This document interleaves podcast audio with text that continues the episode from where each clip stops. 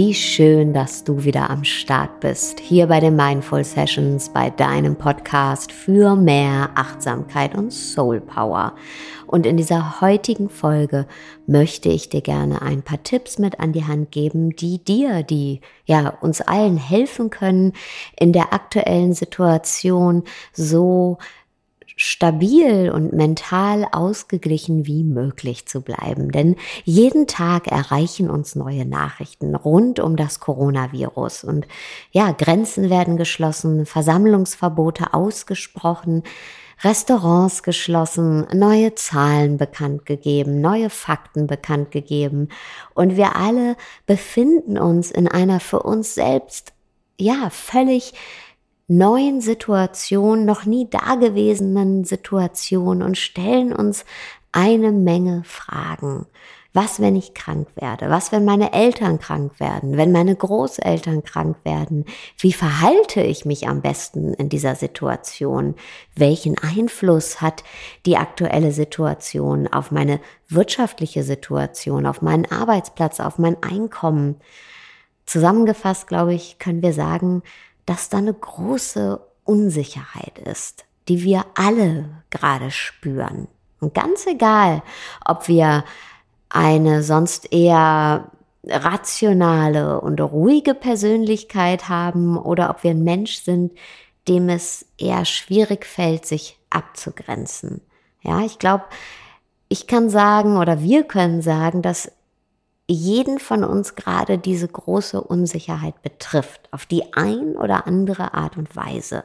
Und das ganz egal, was unsere Lebensumstände normalerweise sind und was unsere Lebenssituation ist und wie unsere Persönlichkeitsstruktur auch immer sein mag. Wir alle sind gerade betroffen von dieser Unsicherheit. Und ich habe in dieser Podcast-Folge vier Tipps für dich zusammengefasst, die dir helfen, mental ausgeglichen und bestmöglichst durch diese neue Situation zu kommen. Tipp Nummer eins, Fakten ja, Schlagzeilen nein. Es gibt gerade unzählige Schlagzeilen über die aktuelle Situation. Und wenn wir all diese Schlagzeilen konsumieren, dann werden wir ständig aufgeschreckt. Wir können dann keinen klaren Gedanken mehr fassen. Deshalb mein Rat, informier dich, aber informier dich gut, informier dich ausgewählt und bei den richtigen Quellen.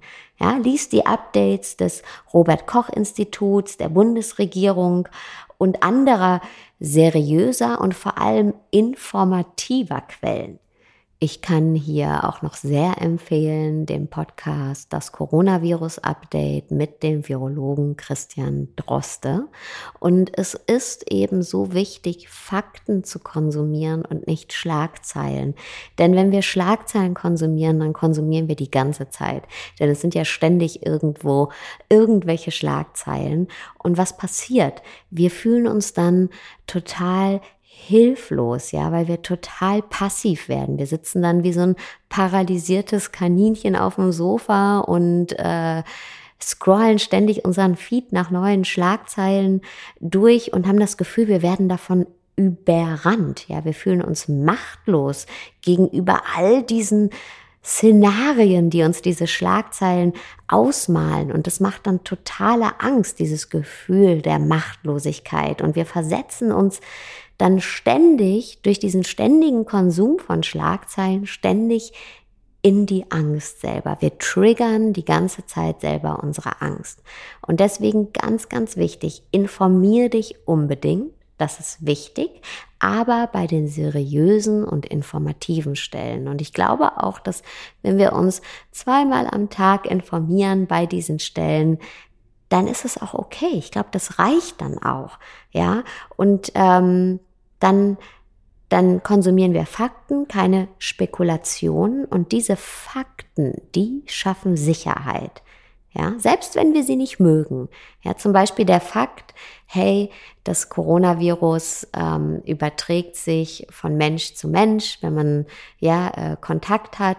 Äh, das hat dann dazu geführt, dass ein Fakt war, hey, Social Distancing ist gut. Haben wir vielleicht nicht gemocht, diesen Fakt, aber er ist eine Orientierung für uns. Ja, wir wissen, was zu tun ist, wie wir unseren Beitrag leisten können. Oder das Versammlungsverbot, was jetzt seit neuestem ausgesprochen wurde, also dass wir nicht mehr ähm, in Gruppen draußen unterwegs sein sollen, was eh schon klar war, aber für alle für die es noch nicht klar war. Und äh, weswegen wir jetzt auch dieses Versammlungsverbot haben, ist trotzdem eine Orientierungshilfe, auch für die Leute, die es nicht mögen. Ja, cool findet das natürlich keiner, aber es hat ja einen Grund und es ist eine Orientierungshilfe, dass es jetzt auch jeder versteht, hey, ähm, wir müssen aufeinander Rücksicht nehmen und nein, wir sollten nicht mehr unterwegs sein in Gruppen. Tipp Nummer zwei Sorge tragen statt Sorgen machen. Ein Tipp, den ich hier schon öfter gebracht habe und der jetzt wertvoller denn je ist. Denn mach dir bewusst, du bist nicht hilflos. Klar, wir haben hier gerade diesen unsichtbaren Gegner in Form des Virus. Ein Virus, der unser öffentliches Leben zum Erliegen bringt, der Menschen sehr krank machen kann und ähm, auch tödlich sein kann für bestimmte Risikogruppen. Wir haben also das Gefühl, wir können nichts ausrichten, aber das stimmt nicht. Du hast einen Handlungsspielraum. Es gibt Bereiche, auf die du sehr wohl Einfluss hast. Zum Beispiel zu Hause bleiben, Social Distancing. Damit trägst du einen entscheidenden Teil zur Stabilisierung der Lage bei und zur Eindämmung des Virus. Und auch in deinen anderen Lebensbereichen kannst du Sorge tragen. Welche Routinen tun dir gut, jetzt wo du zu Hause bist? Welche neuen Routinen kannst du etablieren? Wie kannst du schauen, dass du in der Quarantäne fit und gesund bleibst? Sport zu Hause zum Beispiel. Welchen Sport kannst du zu Hause machen? Gesundes Essen. Wie kannst du auch finanziell Sorge tragen? Kannst du zum Beispiel gewisse berufliche Aufgaben umstrukturieren? Welche Arbeitsvorgänge kannst du digitalisieren? Oder zum Beispiel hier in Berlin machen das viele Restaurants, die schauen jetzt, dass immer nur ein, maximal zwei Menschen in der Küche sind und dann liefern die das Essen kontaktlos nach Hause. Die sagen, hey, ich gebe noch nicht auf. Ich, ich denke einfach um. Und was gibt es vielleicht für Möglichkeiten in deinem Business, um dich umzustrukturieren? Eine andere Form des Aktionismus ist auch helfen. Wie kannst du anderen helfen? Kannst du eine Nachbarschaftshilfe ins Leben rufen? Wir haben zum Beispiel jetzt eine WhatsApp-Gruppe mit allen Nachbarn drin, so dass wir die Verbindung halten. Und wenn jemand was braucht, dann, dann kriegen das die anderen mit und werden informiert und keiner muss sich alleine fühlen, auch wenn er alleine wohnt. Ähm, oder kannst du einkaufen gehen für die ältere Dame von nebenan oder einmal am Tag deine Eltern anrufen und schauen, ob es ihnen gut geht. Ja, das alles stärkt deine Selbstwirksamkeit und das schafft Vertrauen. Wenn du ins Handeln kommst und merkst, hey, ich habe einen Einfluss. Ja, also wenn deine Selbstwirksamkeit gestärkt wird, schafft das Vertrauen und den Glauben daran, ja, hey, ich kann ja doch was ausrichten und was bewegen und bin nicht hilflos. Tipp Nummer drei, Zusammenhalt. Tausch dich aus mit anderen. Denn ganz oft denken wir, wir sind jetzt allein, ja, in der Krise. Und es wird natürlich noch durch das Social Distancing verstärkt. Deshalb ruf Freunde an, ruf Bekannte an, Kollegen, Familie, FaceTime, Skype, äh, Zoom-Call, Telefon, was auch immer. Und du wirst sehen, wir alle stehen gerade vor ähnlichen, wenn nicht sogar vor den gleichen Herausforderungen. Und dieses Gefühl stärkt. Dieses Gefühl der ähm, Zugehörigkeit stärkt die Zuversicht, denn wir alle suchen gerade nach Lösungen und suchen nach Halt und das wiederum gibt Halt. Es ist etwas ganz anderes, wenn wir das Gefühl haben, ich allein gegen die Welt oder wenn wir das Gefühl haben, die Welt und ich gemeinsam. Also tausch dich aus über all diese Kommunikationswege, die dir gerade zur Verfügung stehen. Und du wirst merken, dass auf einmal, weil wir eben alle in der gleichen Situation sind, eine ganz andere Ebene der Begegnung da ist, eine ganz andere Qualität von Gesprächen. Ja, da ist auf einmal ein ganz anderes Verständnis, eine ganz andere Nähe und eine ganz andere Tiefe. Denn deine Ängste und deine Sorgen sind die gleichen wie die deiner Nachbarn, deiner Chefin, deiner Mutter. Ja, auf einmal begegnen wir uns alle auf Augenhöhe.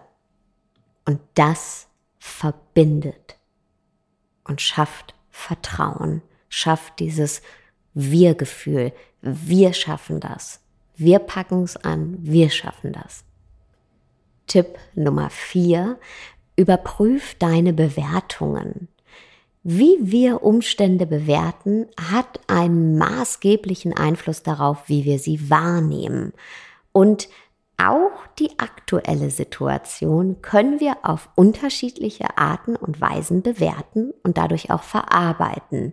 Ja, wir können Gedanken haben wie große Bedrohung, Killer-Virus, Inflation, Aberkennung meiner Rechte, Einsperren oder wir können Gedanken haben wie Prävention, Vorsichtsmaßnahmen zum Schutz der Schwächeren und Älteren der Gesellschaft, vorübergehende Einschränkungen.